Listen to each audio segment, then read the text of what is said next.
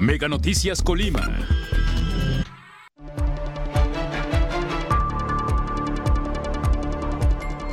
Padre de joven asesinado en fiesta del exsecretario de Turismo exige justicia para homicidas. Vecinos en Colima y Villa de Álvarez denuncian la falta de recolección de ramas, temen por infecciones. La elaboración de una peluca oncológica tarda en promedio una semana.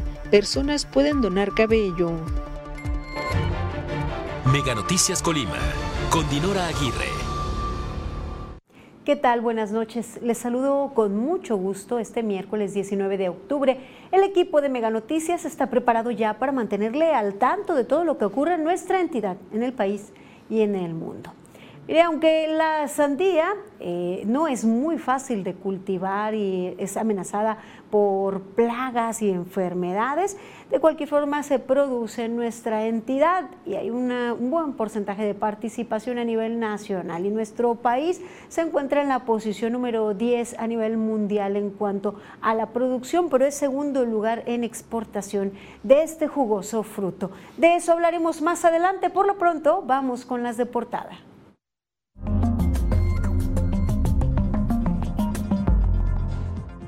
Hace algunos años, estando al frente del gobierno de la entidad José Ignacio Peralta Sánchez y siendo secretario de Turismo Efraín Angulo, pues se registró un hecho en su casa. Pareciera no sería la primera vez en que se desarrollaba una fiesta de, de ese estilo en donde presuntamente se incurría en corrupción de menores. Pero lo más serio del asunto es que allí un joven fue asesinado. Eric Magaña, padre de este menor, exige a las autoridades justicia para los, los asesinos de su hijo y lanza un llamado para evitar chivos expiatorios.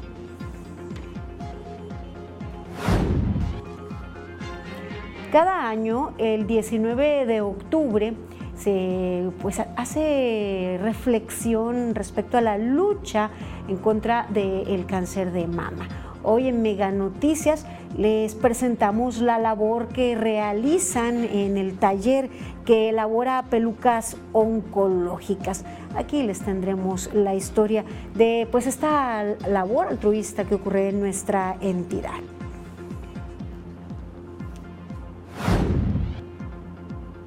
Una de las quejas frecuentes, por supuesto, es la falta de alumbrado público, las deficiencias en alumbrado público. Una de las zonas es el tercer anillo periférico. Las autoridades municipales señalaron que serán cargo ya del mantenimiento de luminarias en el tercer anillo, en el tramo Griselda Álvarez. Colocarán ahí 175 lámparas LED.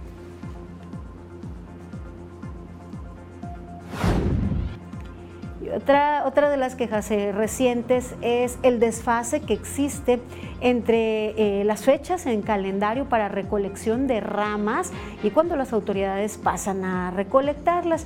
En Mirador de la Cumbre, en esta colonia, denuncian vecinos que ya hace 90 días que no han pasado a recoger las ramas quienes se encuentran acumuladas en las calles. Vecinos denuncian que cada vez el basurero es más grande y temen que pueda ocasionar focos de infección.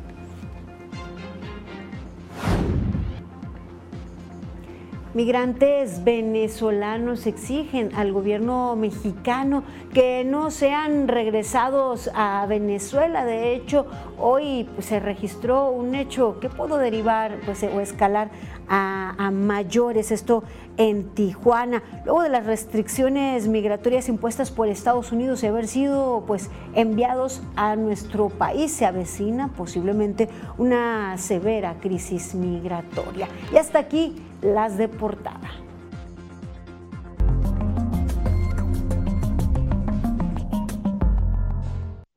Le pongo al tanto respecto a hechos violentos. Esta tarde, sujetos que se trasladaban a bordo de una motocicleta dispararon en contra de un domicilio ubicado en la avenida Bicentenario en la colonia Palo Alto.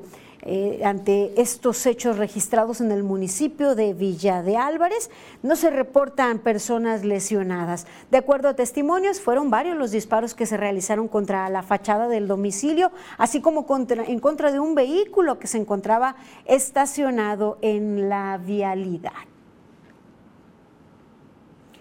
Mire, han transcurrido ya cuatro años del hecho registrado en la casa del ex secretario de Turismo, Efraín Angulo. Y el padre del menor víctima eh, de, homicidio, Eric Magaña, eh, pues exige por justicia, exige a las autoridades eh, que se detenga a los homicidas de su hijo. El día de ayer, 18 de octubre, la Fiscalía de Colima informó sobre la sentencia de 80 años de cárcel a un hombre por el delito de secuestro express, pero no de los asesinos. Yo que a mí gusto me daría, sabes que ya tenemos a los homicidas, ¿verdad?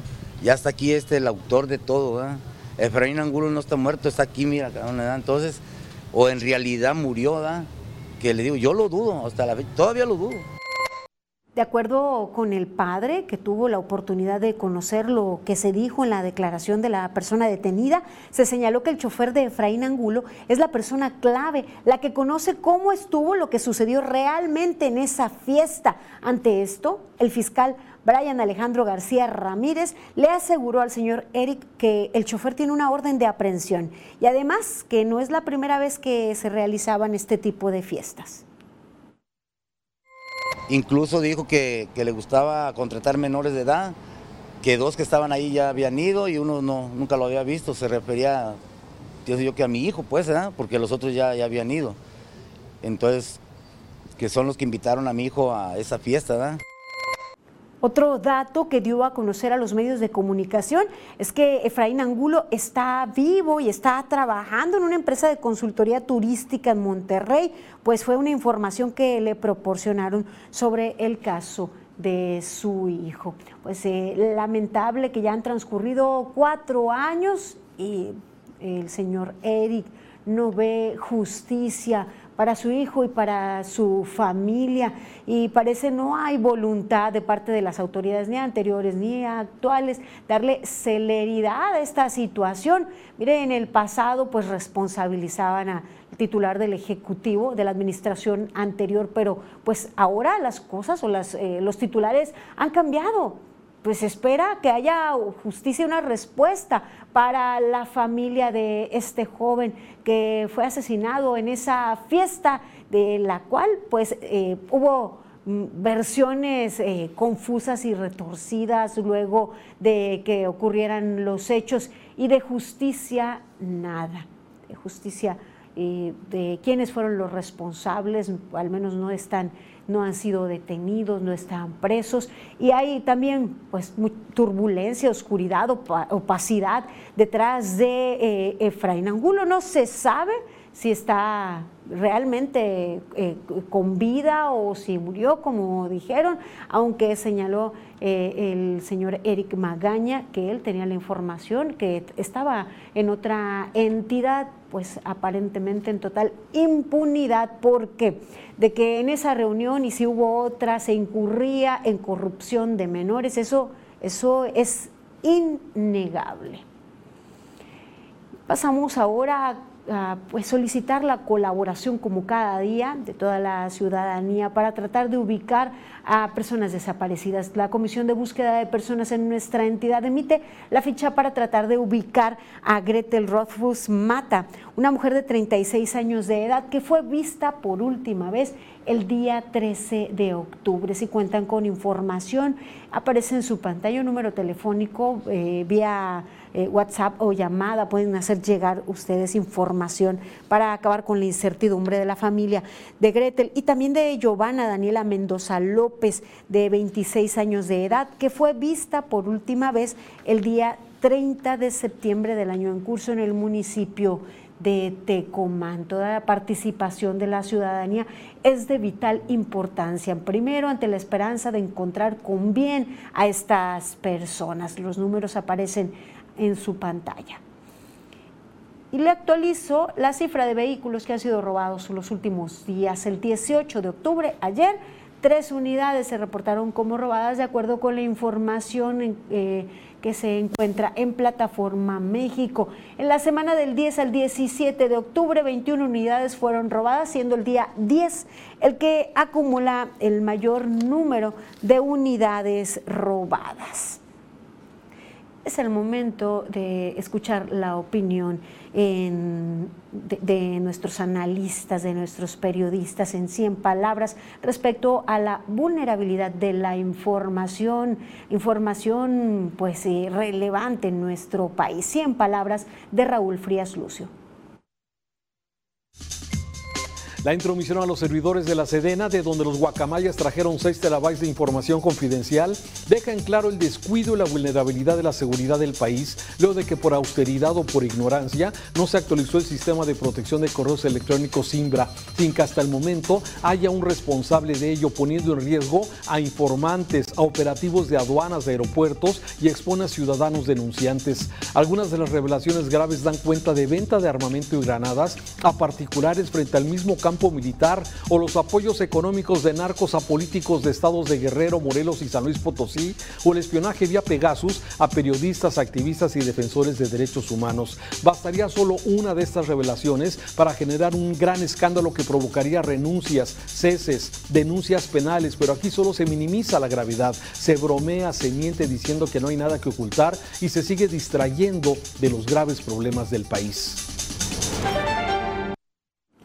Mire, continuando con la información, el desfase en las fechas de recolección de ramas en colonias en zona conurbada Colima, Villa de Álvarez, es una de las quejas eh, recientes o constantes, ya que a pesar de que los municipios, tanto Colima como Villa de Álvarez, publican un calendario, no lo cumplen. Este día el equipo de Mega Noticias, mi compañera Karina Solano, mi compañero Manuel Pozos, acudieron a eh, cubrir eh, información de denuncias de ciudadanos.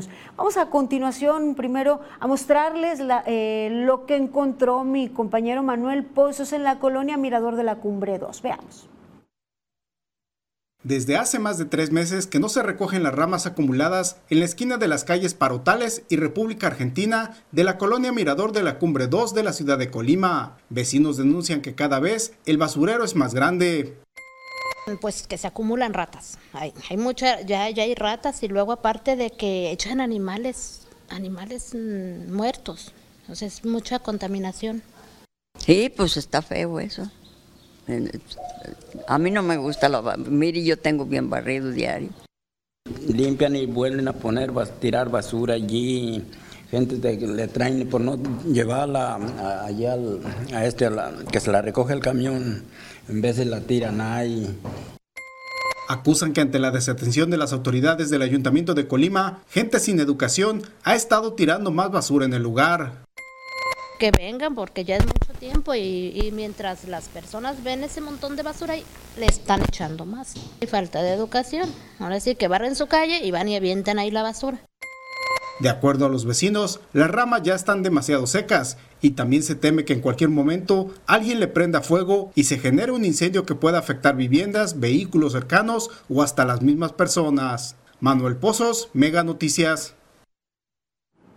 Damos seguimiento a lo que a usted le aqueja. Mire, luego del sismo de magnitud 7.7 registrado el 19 de septiembre y en donde resultaran afectadas más de 6.221 viviendas eh, entre daños y pérdida total en los 10 municipios, la gobernadora Indira Vizcaíno Silva informó que son más de 200 millones de pesos que el gobierno de México aportará a Colima y a las personas damnificadas a un mes de que se registrará este sismo. Señaló que en los próximos días se tendrá la información certera y definitiva sobre la atención y el apoyo a las personas que se vieron afectadas eh, y que fueron pues censadas eh, recordarán ustedes que de manera conjunta el gobierno del Estado y el gobierno de México hizo un levantamiento de información, censaron algunas viviendas en donde se determinó que se trataba de 6.221.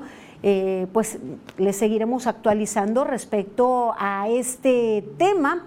Eh, toda vez que pues hace falta conocer cuáles serán los mecanismos y de igual modo recordemos que eh, para cuando culminó el levantamiento de la información, el censo, eh, hubo denuncias de personas que señalaban que sus domicilios no fueron revisados y que temían que de haber algún apoyo, pues no, ellos no alcanzaran, pues no habían sido considerados en ese censo.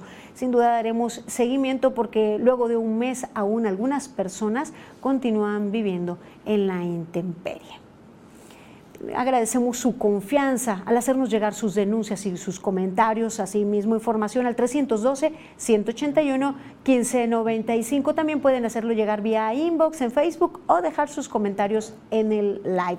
Más adelante, hoy 19 de octubre, en que se conmemora el Día de la Lucha eh, contra el Cáncer, Hoy queremos presentarles a quienes pues realizan la labor altruista de fabricar pelucas. Eh, la peluca en sí no va a sanar, pero sí mm, mm, pues lleva un poco de seguridad personal en ese trance que se está viviendo. De por sí eh, ya golpeada la salud y la afectación tras la pérdida de cabello, pues puede ser también mayúscula e impactar en la salud. Más adelante les presentamos esa historia. Por lo pronto, una breve pausa. Sigan aquí en Mega Noticias. Al regresar, el robo de cableado en alumbrado es la principal problemática ante la falta de luminarias. Más adelante, Río Roma dará concierto gratuito en Festival del Mar en Manzanillo, que se realizará en noviembre.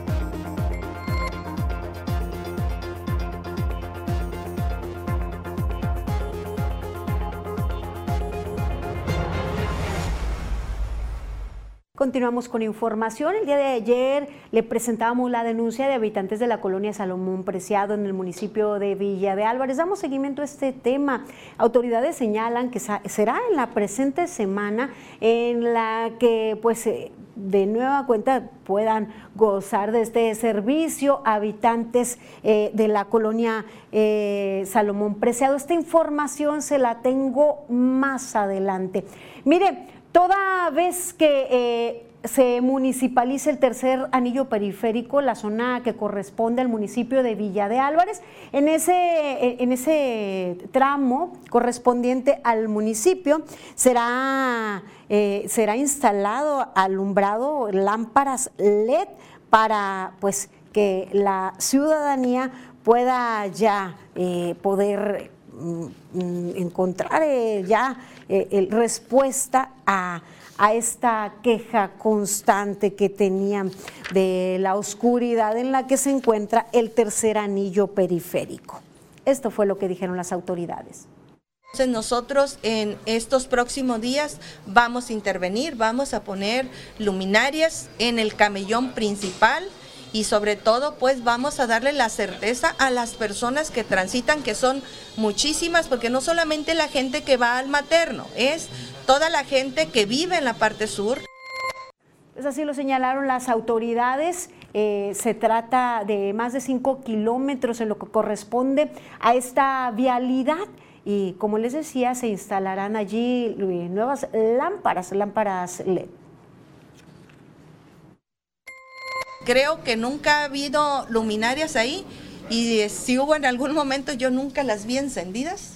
Eh, comentarles que nos vamos a tardar 15 días porque no hay, pues no hay cableado, no hay absolutamente nada más que los postes. De verdad es una demanda, ¿verdad? De mucha gente que transita por ahí, pero sobre todo lo hacemos por un tema de seguridad.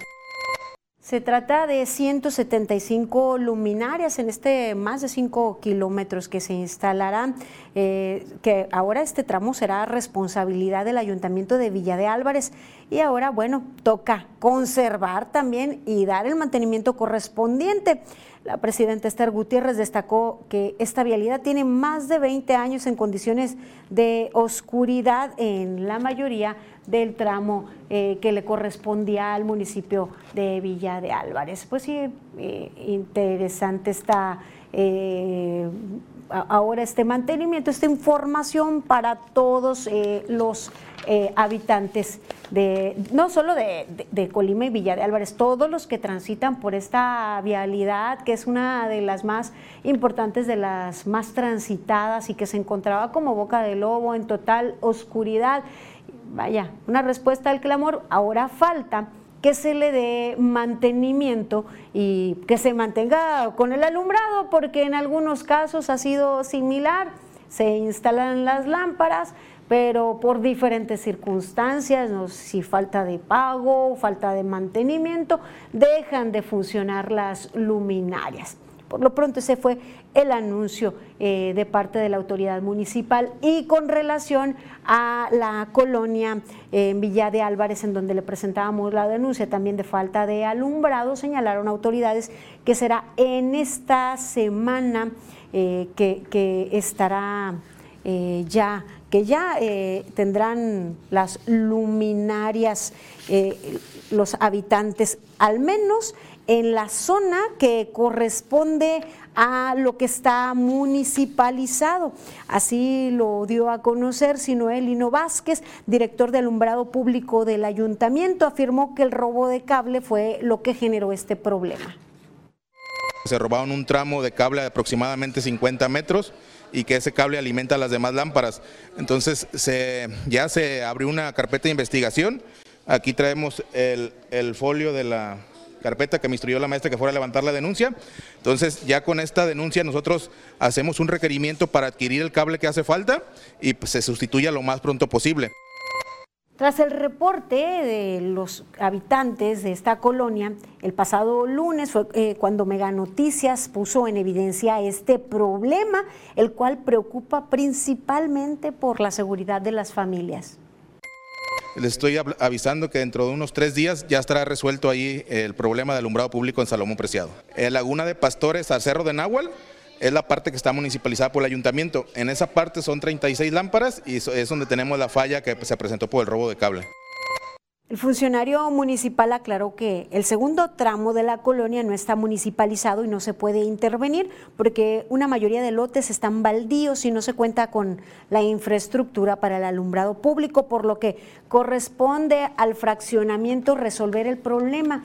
Esto es real, sin embargo, de acuerdo al reglamento, también corresponde a las autoridades municipales vigilar que los fraccionadores estén otorgando el alumbrado. Mientras no les corresponde a ellos hacerse cargo del alumbrado como tal, sí les corresponde exigirles a, exigir a la empresa que pues brinden el servicio de alumbrado público.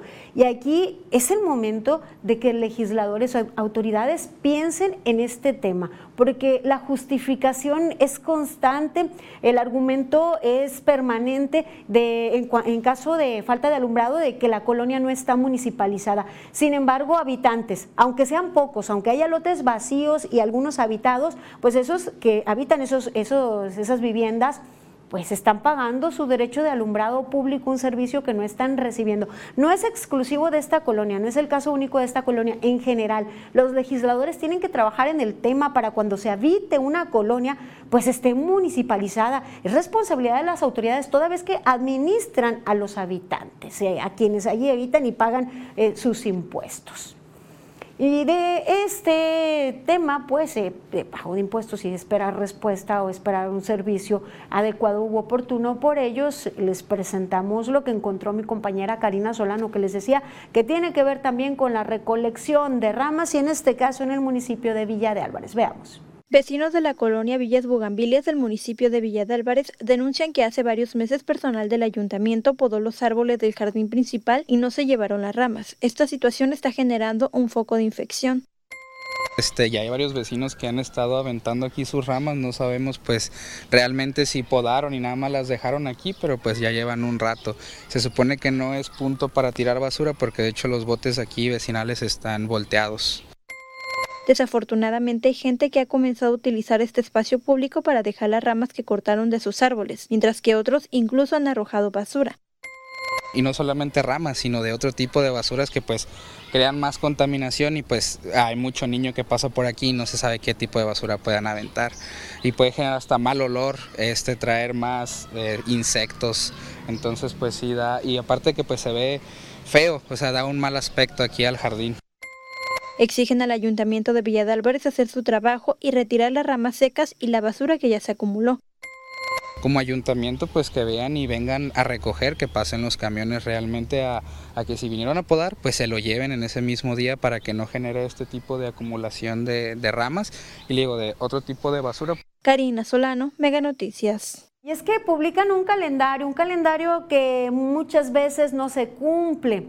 En este caso específicamente fue pues la misma administración municipal que derramó eh, los árboles. Eso está muy bien, estuvo a bien derramarlos para que pues no generen afectaciones. Sin embargo, pues ah, se evidencia la falta de coordinación, pues allí continúan las ramas. Y este problema ha sido una constante en el municipio en donde pues eh, están atrasados en la recolección y en ocasiones pasan semanas y semanas y las ramas están ahí acumuladas. Pues una perifoneadita por lo menos para que la gente esté enterada y no se confíe en que tal o cual día van a pasar, sacan las ramas, eh, no sé, puedan sus árboles, y confiados en que van a pasar a recolectarlos, sin embargo, no es así. Y lo sabemos porque aquí nos hacen llegar ustedes sus comentarios y le agradecemos siempre a ustedes su confianza. Mira, pasamos otra información sobre la vulnerabilidad de la información y no solo eso, sino sobre la evidencia de que lo que se niega sí existe. La persecución o espionaje a periodistas, a grupos de activistas y más. Respecto a este tema, vamos con mi compañero Iván Rivera, quien nos presenta la siguiente información. Yo los saludo con gusto. Efectivamente realizamos esta investigación especial para saber las implicaciones que tendrá en el futuro próximo, ya las está teniendo incluso en este momento, la filtración de la información que estaba bajo resguardo de la Secretaría de la Defensa Nacional, información que ellos mismos habrían recopilado y que ahora es de dominio público. Sin más, los invito a ver la siguiente investigación especial.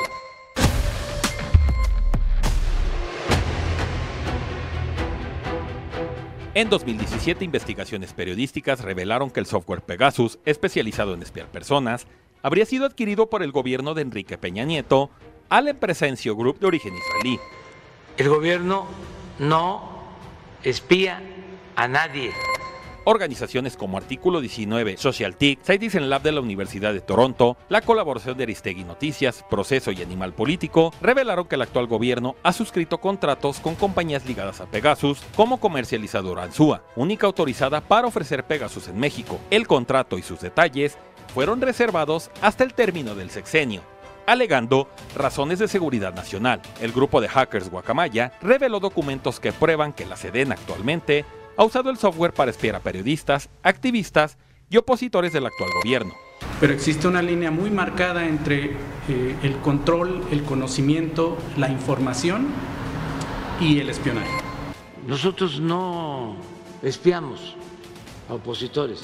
Lo que buscan nuestros adversarios, eh, equipararnos con los que gobernaban anteriormente y no somos lo mismo. Entre la información revelada se encuentra la salud del presidente, los vínculos de algunos militares con organizaciones criminales, los correos del titular de la Sedena, Luis Crescencio Sandoval, y detalles de actividades y operativos del ejército. Se estima que más de 15.000 personas han sido espiadas por el malware, además de 25 periodistas, entre los que destacan Carmen Aristegui, Genaro Villamil y Marcela Turati. El conocer las verdaderas entrañas del encargado de la misma, eh, pues afecta a la seguridad de todos. Es un efecto dominó en estas circunstancias. Si a quien combatimos conoce nuestras estrategias, podemos asumir que por lo menos en el papel la guerra está perdida. Si la máxima institución militar del país fue vulnerada, ¿qué podría pasar con cualquier otra persona? Esa es la reflexión que realizan expertos en materia de ciberseguridad. Informó para Mega Noticias Iván Rivera. Esta es la información que encontramos en esta filtración que hace Guacamaya de los archivos extraídos a la Secretaría de la Defensa Nacional y el programa Pegasus, al parecer, continúa en operación para espiar a opositores, activistas, pero también al gremio periodístico. Hasta el momento es la información que se ha filtrado, pero haría falta esperar ¿Qué más información se va a filtrar durante los próximos meses? Porque son 6 terabytes de información, son 6 terabytes de mails, de documentos que la Secretaría de la Defensa Nacional resguardaba, recopilaba y que en estos momentos ya son públicos. Y precisamente son los documentos denominados como secretos de Estado. Hasta aquí dejo la información. Regreso, cámaras y micrófonos al estudio. Muchas gracias, Iván. Y en otro tema, alrededor de 200 migrantes venezolanos que se encuentran detenidos en la estación del Centro de Migración en Tijuana, del Instituto Nacional de Migración de Tijuana, pues se amotinaron, generaron un, motín. Eh, esta situación generó la movilización de los cuerpos de seguridad municipal y estatales, así como de elementos de la Guardia Nacional adscritos a la zona. Los migrantes venezolanos exigen al gobierno mexicano que no los regresen a su país luego de las restricciones migratorias impuestas por Estados Unidos. Reportes de la prensa local destacaron que luego del motín, las autoridades migratorias trasladaron a un grupo de venezolanos a la estación del Instituto Nacional de Migración en Mexicali para mantener un mayor control. Las autoridades municipales no reportaron heridos ni daños por estos hechos. Hasta el momento, las autoridades migratorias federales no han emitido información al respecto. Eh, esa es la, una de las caras, uno de los rostros de la migración pero otra es la de cientos de niños venezolanos que están varados en la frontera entre México y Estados Unidos. Estos pequeños no entienden de política ni de conflictos internacionales, solo buscan poder abrazar de nuevo a sus padres. Lo único que quiero de los Estados Unidos es que me dejen ver a mi papá. No quiero verlo por pantalla, le quiero, lo quiero abrazar, lo quiero besar. Es muy difícil porque lo llamas a videollamada y no se siente tener el mismo calor que él te daba. El abrazo de cada mañana, tu beso, tu, tu amor, tu cariño. Ya es muy difícil, ¿no? porque ya no lo ves, o sea, lo ves por una pantalla y no es lo que yo quiero. Yo quiero irlo a abrazar, decirle, papi, te extraño, te quiero darle un beso es muy difícil. Estamos ante una lamentable pues situación que están sufriendo miles, miles de personas, particularmente niñas y niños, una crisis humanitaria, llegará el punto en que se colapsen los servicios, eh, no se está abordando de forma apropiada, no, no hay estrategias para pues eh, eh, ofertar lo necesario en caso de que estas personas se queden en nuestro país, se les ha ofrecido pues permanezcan de manera legal temporalmente. Sin embargo, pues no se ha pensado en el corto plazo qué es lo que ocurrirá, empleos, estancia y, y más. Una crisis de migración y crisis humanitaria sin duda alguna. En temas de educación, recordará usted que Mega Noticias le habríamos informado sobre el plan piloto de educación que se aplicaría en algunas entidades. Bueno, la Secretaría de Educación Pública suspendió la aplicación del programa piloto de este nuevo plan de estudios para educación básica. Durante la reunión nacional de autoridades educativas estatales, la autoridad de la dependencia, Leticia Ramírez, indicó que en acatamiento a las suspensiones otorgadas a diversas organizaciones de manera temporal y en acatamiento al Estado de Derecho, se dejará de aplicar dicho programa. Comentó que la SEP interpuso diversos recursos de revisión, los cuales espera resulten favorables a la dependencia y agrega que a pesar de la suspensión se mantiene sin cambios el programa de formación de docentes. Y en otro tema, la pandemia por COVID-19 sigue siendo una emergencia mundial. Aun cuando la situación ha mejorado, el virus sigue cambiando y aún existen muchos riesgos, advirtió la Organización Mundial de la Salud.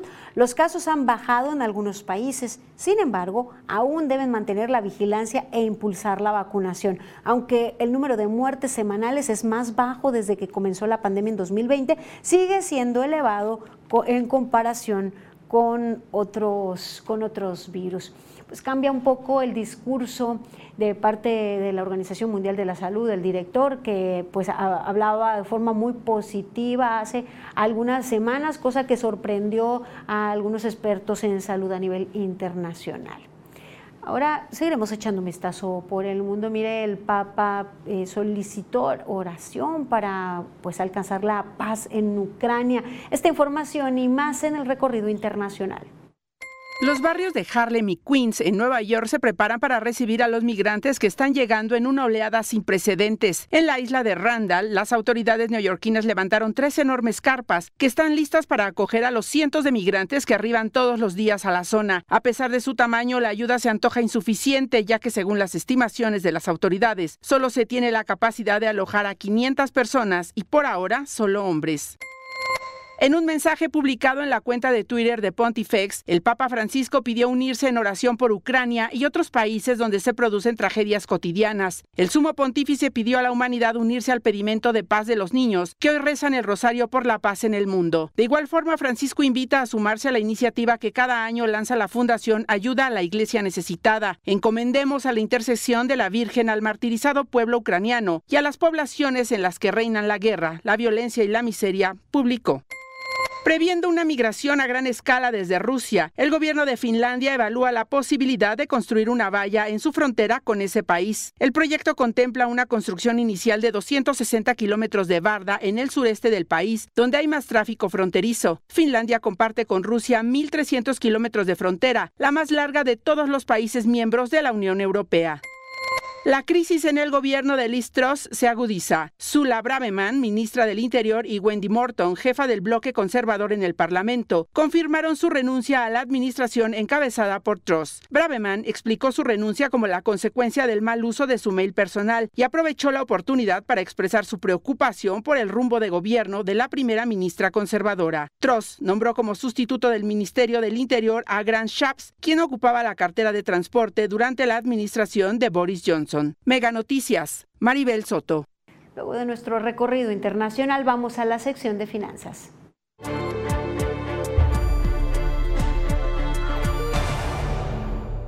Hola, ¿qué tal? Estamos en una cápsula más de Mega Noticias Colima en la parte financiera y hoy, bueno, me veo precisado a tratar de comentar con ustedes acerca de lo que se dijo en estos días por parte del presidente de la República que tenía un peso más fuerte y que eso fortalece y que es una de las monedas menos devaluadas. Bueno, a ver, hay cosas que hay que explicar. Fíjense bien, es como en la casa hay cosas y conductas que dependen de nosotros como país, el que tengamos este, un, empleo bien fijo, que tengamos una excelente producción, que nuestro Producto Interno Bruto esté creciendo y cosas que, por ejemplo, no han sucedido en el país. Pero también hay una fuente de situaciones externas, como son las que se dan en este caso. Por ejemplo, tenemos un petróleo bastante caro y es más, la OPEP nos acaba de hacer la chamba también, en qué sentido, que se juntaron, van a reducir la producción de petróleo, que México no tiene más para dónde crecer, o si explota y saca más, pues las reservas cada vez se van a agotar mucho más rápido, con un beneficio que, que también sería muy poco claro. Sin embargo, por ejemplo, esas externalidades son las que le aportan dinero a la economía mexicana y aún cuando no estamos creciendo, Ustedes mismos han visto que le pusieron el 3,5% para 2023 y ya salió el Fondo Monetario Internacional a decir que si llegamos al 1, 1,5%, pues que estemos contentos. ¿Por qué? Porque en realidad este, no hay una no hay un trabajo que se esté dando en la pospandemia, además en el mundo está en una recesión y la guerra de Rusia y Ucrania tiene que influir aún para los mismos rusos. Aparentemente no han dejado de vender petróleo, sí, pero ahora les cuesta mucho más porque tienen que gastar en ir y, mandar el, petróleo a donde lo tienen que mandar aún cuando se, se pongan de acuerdo con Arabia Saudita. Pero en el caso que nos ocupa, sí es cierto que el dólar no, no, no se ha depreciado mucho. Hoy mismo en la mañana estaba a 19 este, pesos con 10 centavos a la compra y a la venta casi unos 21, 20 pesos con 15 centavos. O sea, al final de cuentas no hay mucho que hacer. Sin embargo, por ejemplo, sí es importante que tengamos la conciencia de que no depende de México sino depende más de las externalidades por la aldea en la que estamos. Así que, por ejemplo, no confíe en sus finanzas en esta circunstancia. Pensemos que volvió a subir la tasa de interés el Banco de México y o si tenemos deudas con las tarjetas de crédito y no las tienen a, tasa fija, van a empezar a tener problemas, sobre todo con los intereses y si me rezago en los pagos de los adeudos.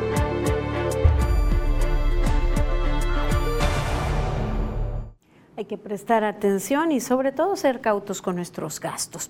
Doy lectura a los mensajes que usted nos hace el favor de enviarnos. Dice, nuevamente seguimos sin clases en el preescolar María Gracia Peña en la colonia Infonavit La Estancia. Les exigimos a las autoridades, a la SEP, que tomen cartas en el asunto. Nuestros hijos están atrasándose y ya van para primaria. Nadie dice nada.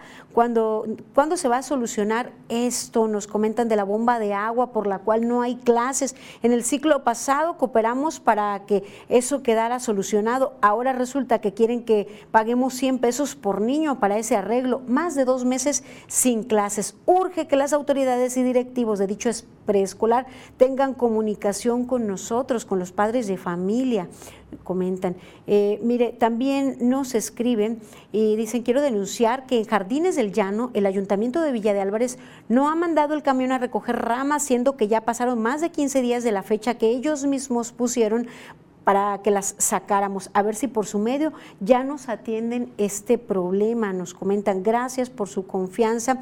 Y también dice mi queja es porque la calle de acceso al CBT 157 nada más hay una lámpara, no ilumina bien, las demás no sirven y está muy oscuro. Los que llevamos a nuestros hijos caminando vamos con miedo porque no se ve nada.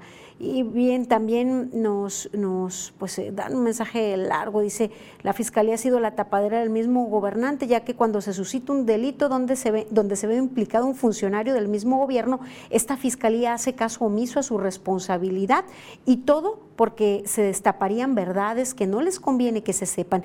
Esto con relación a lo que sucedió con el joven en la famosa fiesta, en donde se vio involucrado el exsecretario de Turismo en ese entonces. La autoridad encargada del esclarecimiento del delito no hizo nada y todo por cubrir al exsecretario de Turismo y no se descarte a alguien más, pues cuando, cuando habrá justicia así, nos comentan. Gracias por escribirnos. Mire, tenemos más mensajes. Por lo pronto vamos a hacer una breve pausa. Sigan informados aquí en Mega Noticias. Al regresar, importante para comerciantes y consumidores de sandía que en Colima sea una entidad productora. Más adelante, 200 migrantes venezolanos exigen a México que no los regresen a su país. Realizaron un motín.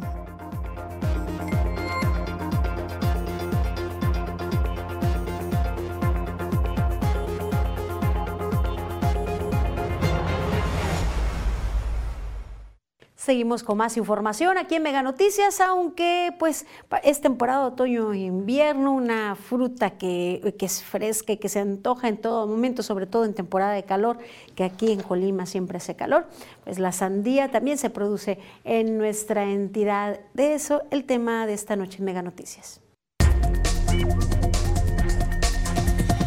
Y el tema es...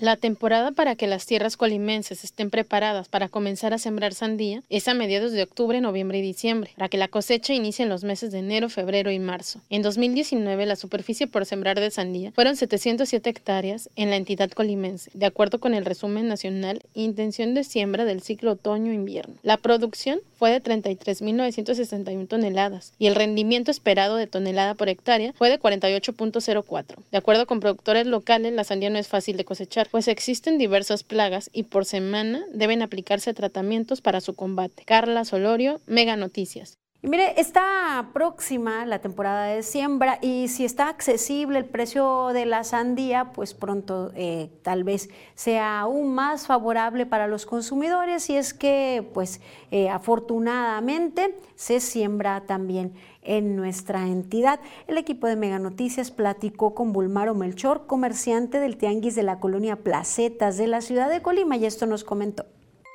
Muy buena la sandía, muy buena y pues aparte pues lo busca mucho la gente porque pues está buena también. Está buena y pues y barato. Eso te va 15 pesos kilo, a 15. Porque anteriormente estaba a 20 y ahora está a 15 pesos. Indicó que al ser Colima un estado productor de sandía, beneficia mucho a los comerciantes y consumidores, por lo que se consigue el producto más barato y con mejor calidad. No obstante, destacó que cuando termina la temporada se debe traer la fruta de otras entidades y esto genera un aumento en los precios.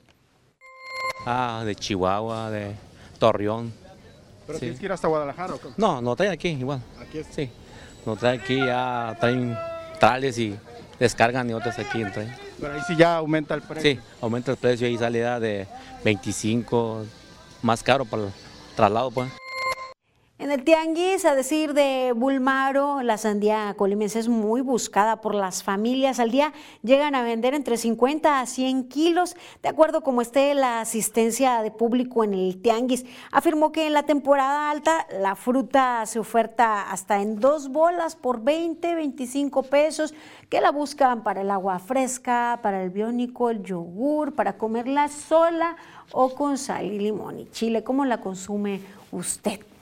Mire, eh, para presentarles pues información más amplia respecto a la producción de sandía en nuestra entidad, como es costumbre, eh, nosotros tratamos de presentarles las diferentes aristas, las diferentes perspectivas e y, los diferentes enfoques, pero sobre el caso de la producción de sandía, el equipo de Mega Noticias solicitó información a la Subsecretaría de Desarrollo Rural, pero no obtuvimos respuesta. Y sabe que el tema de la violencia también afecta e impacta, porque ¿qué cree? Eh, los productores decidieron omitir información respecto a, pues, eh, lo que cosechan y más por temor a la inseguridad. Hasta estos niveles hemos llegado al punto de no poderles brindar información, eh, puesto que los productores temen hablar del tema, temen brindar información, temen decir cuánto, de, eh, cuánto cosechan en cada temporada por temor a ser víctimas de, algún ilícito, por esta circunstancia que se está viviendo en nuestra entidad. Qué desafortunado. Sabemos que el tema de la violencia ha modificado muchas dinámicas. Ahora llegando al punto de no poderles brindar la información de primera mano, pues de parte de los productores respecto a la cosecha.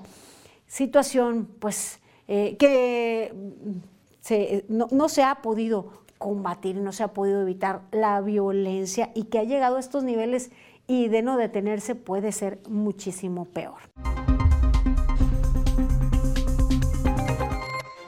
El Ayuntamiento de Colima invita a la rodada rosa nocturna este jueves 20 de octubre a las 9 de la noche. El punto de salida y llegada será el Jardín Gabriela Mistral y recorrerá las principales avenidas de la capital colimense. Javier Martínez Sánchez, Azucena Jazmín Mariano Moctezuma y Ana Hernández Gutiérrez recibirán el Premio Estatal del Deporte 2022, informó el Instituto Colimense del Deporte. Durante el segundo encuentro regional de sembradoras y sembradores del programa Sembrando Vida, la gobernadora de Colima, Indira Vizcaíno Silva anunció que el Estado contará con una central de abastos, la cual podría comenzar a construirse el próximo año. Autoridades de la Secretaría de Medio Ambiente y Recursos Naturales y del Instituto para el Medio Ambiente y Desarrollo Sustentable reactivaron el Consejo para mitigar efectos del cambio climático y presentaron el proyecto ProAire 2023-2032 en Colima. En Zacualpan, el titular de la Secretaría de Desarrollo Rural hizo entrega de una olla de captación de agua pluvial revestida con geomembrana que beneficiará a sus habitantes, pues con ella se incrementará el almacenamiento del vital líquido para el periodo de estiaje en esta comunidad rural. El 19 y 20 de noviembre se realizará el primer Festival del Mar en el municipio de Manzanillo. El dueto Río Roma engalana esta festividad al ofrecer de manera gratuita un concierto en la zona de acampar de la playa Miramar. También habrá concursos de papalote y de castillos de arena, eventos gastronómicos, artesanales y actividades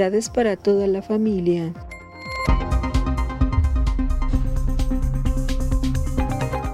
Los interesados en participar en estos concursos, la convocatoria estará abierta hasta el 16 de noviembre. Hasta aquí la información en breves. Dinora. una buena opción para ir a divertirnos un rato. Claro que sí, a participar y a disfrutar de los espectáculos. Así es. Bueno, ahora vamos a conocer las condiciones climatológicas con Alejandro Orozco. Muy buenas noches.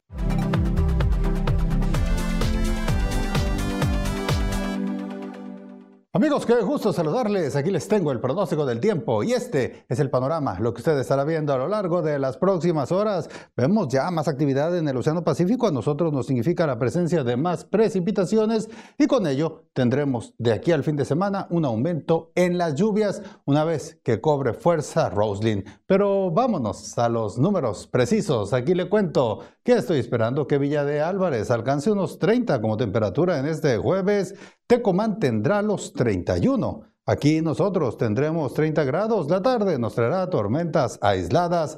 Y ya le comento, vamos a ir viendo este fenómeno pasar frente a nuestras costas sin impactarnos directamente, pero sí levantando una buena cantidad de lluvia que estará viendo este sábado usted con un eh, nivel de humedad cerca del 90% y la temperatura se va a quedar en los 24. Esto es muy temporal para nosotros. Ya a inicios de la próxima semana nos regresamos por los 30 grados. Este es el pronóstico del tiempo de Mega Noticias.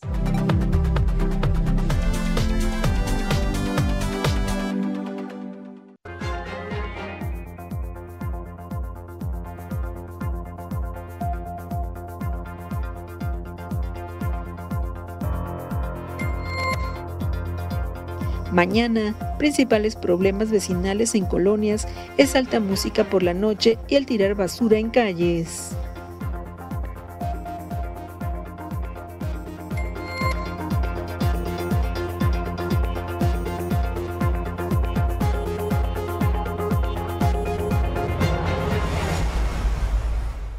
Continuamos con más información en Mega Noticias. Veamos la labor que realizan en el Banco de Pelucas Oncológicas. Música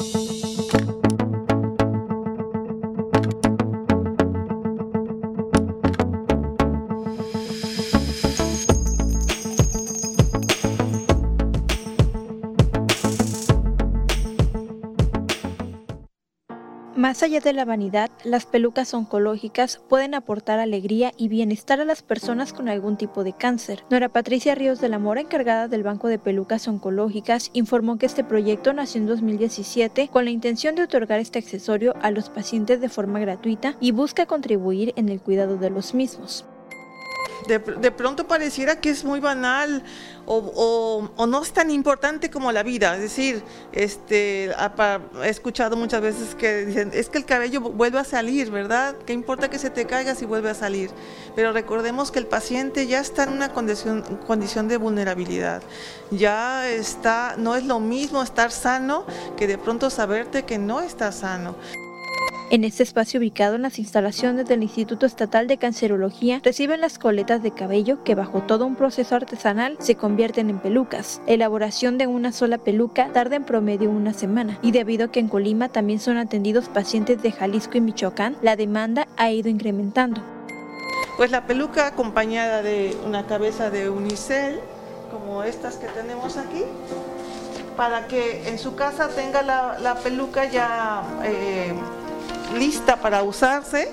Y también eh, shampoo si tenemos se les da también una crema para el peinado una guía de cuidados y plantitas. Para nosotros es muy importante porque queremos que las personas empiecen a pensar esto como un proceso de vida. Ahora cuentan con varios tipos de este accesorio, desde una peluca normal hasta la elaborada con cachuchas o con gorritos tejidos. Aquí todo se gestiona, es em, todo lo que se hace y todo lo que se da es también porque recibimos. Que ahora la demanda es mucha, podemos tener este, hasta cinco a la semana, tres a la semana de solicitudes. Para realizar la donación de cabello y otros materiales para la elaboración de pelucas es importante ponerse en contacto con el banco y taller de la elaboración, pues la necesidad de los mismos va cambiando. También se requieren manos para realizarlas. Los interesados en apoyar pueden acudir al domicilio Liceo de Varones 401, Colonia La Esperanza en el municipio de Colima, en un horario entre las 9 y las 15.30 horas, o comunicarse al teléfono 312 31 627 40 con extensión 674. Solano, Mega Noticias. Ya saben cómo pueden colaborar. mire, queremos conocer más gente, historias, háganoslas saber. Llegamos al final de esta emisión. Buenas noches, los espero mañana.